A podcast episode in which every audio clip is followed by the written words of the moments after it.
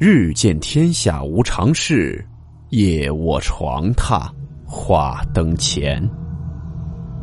欢迎来到木鱼鬼话。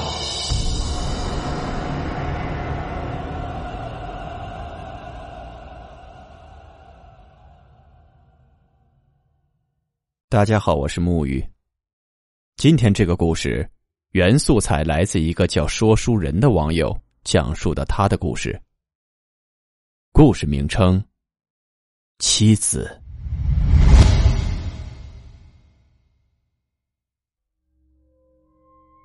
这件事儿发生在二零一三年。我和女朋友在一个叫光华苑的小区租了一套房子，因为是拎包入住，家具什么的都有，我们只需要把生活所需搬过去就行，所以也没费什么事儿。从以前的住单间，到现在租下一整套房子，让我和女朋友小杨都很有幸福感。以前住的地方，连亲热一下也要偷偷摸摸的。如今我们总算有了属于我们自己的空间。我们两个腻在沙发上，讨论了很多对未来生活的美好向往。一直到天都快黑了，才起身收拾衣物。小杨往衣柜里挂衣服的时候，发现了一些东西，是一件红色的连衣裙。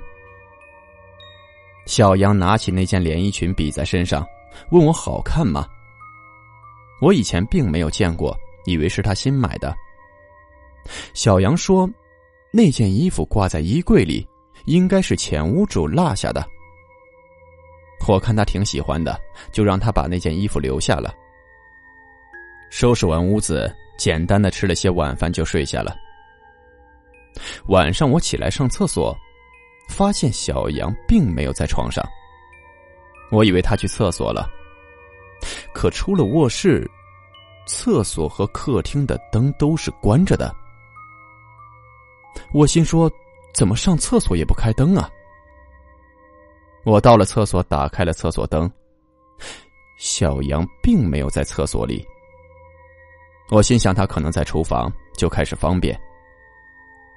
但方便的过程中，我无意间瞟了一眼身旁的镜子，顿时吓得我一激灵。那镜子里站着一个穿着红色连衣裙的女人。厕所的镜子是正对着厕所门的，我上厕所时也没有关门，当时吓了一跳，我以为见鬼了。我看向门的方向，原来是小杨站在厕所门外，他穿上了那件红色的连衣裙。我长吁了一口气，问他半夜不睡觉摸黑干什么呢？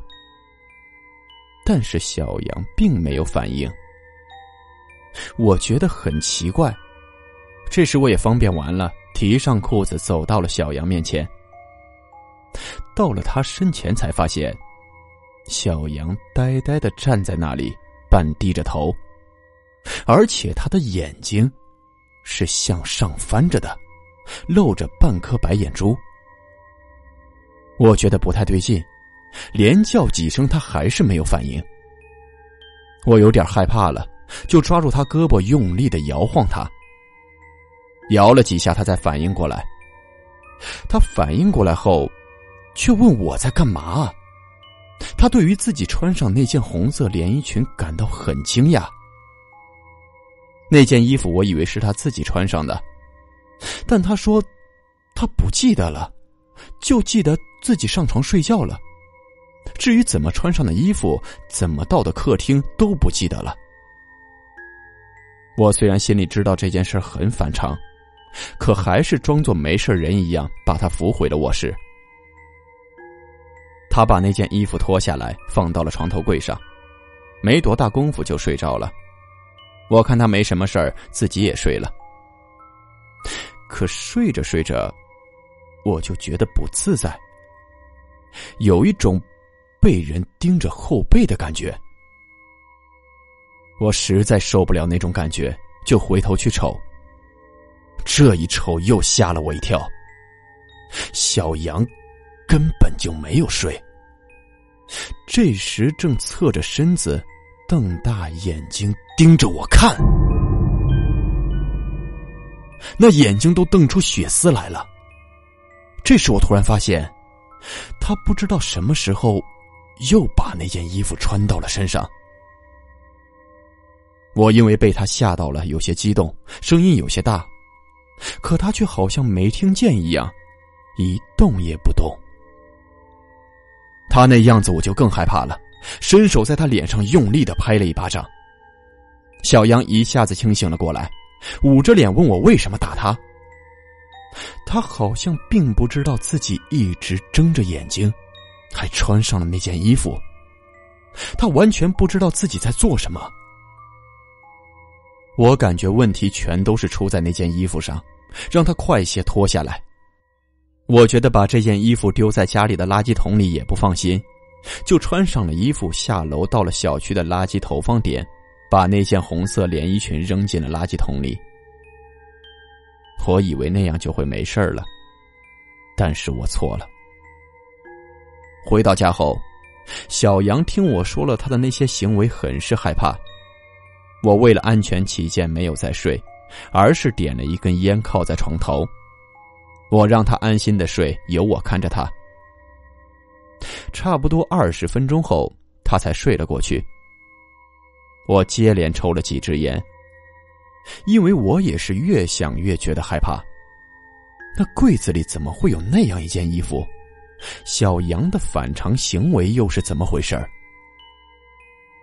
一直扛到了后半夜，我以为没事了，刚想躺下。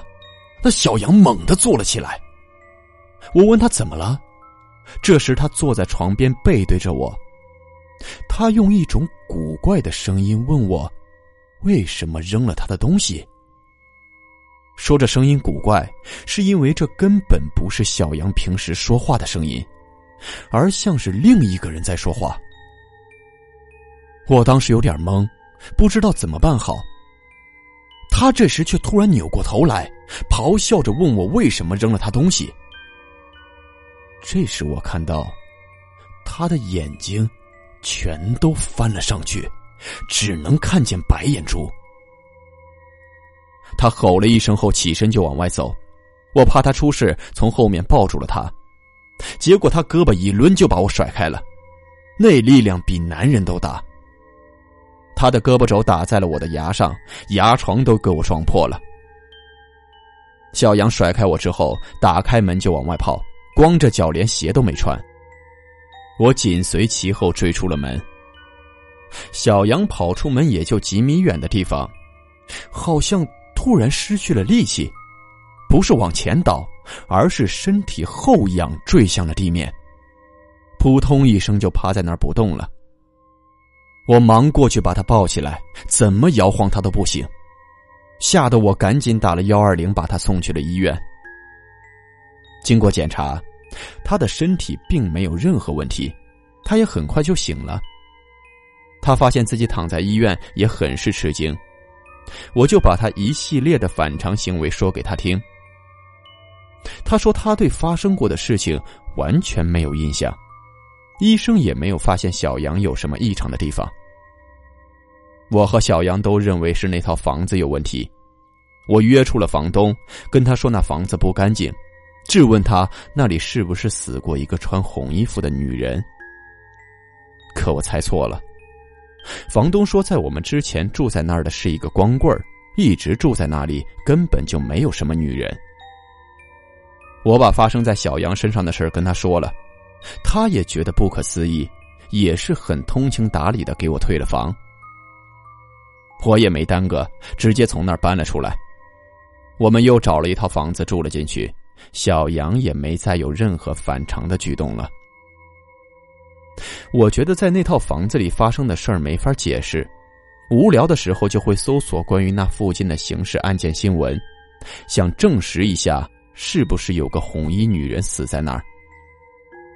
但是，关于红衣女人的刑事案件一件也没查到。只有一则寻人启事上的女人穿着的红衣服和那房间里留下的那件很像，可那女人跟那房子扯不上关系啊。那件事情到现在已经过去了八九年了，偶尔想起来还是有点后怕。现在想想，那条寻人启事上的女人，会不会和房东说的之前住在那里的光棍有些什么联系呢？这些我也就不清楚了。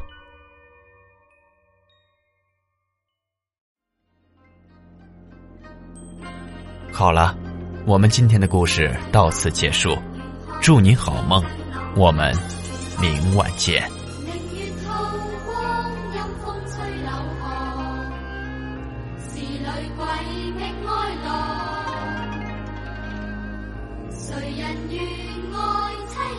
Ay,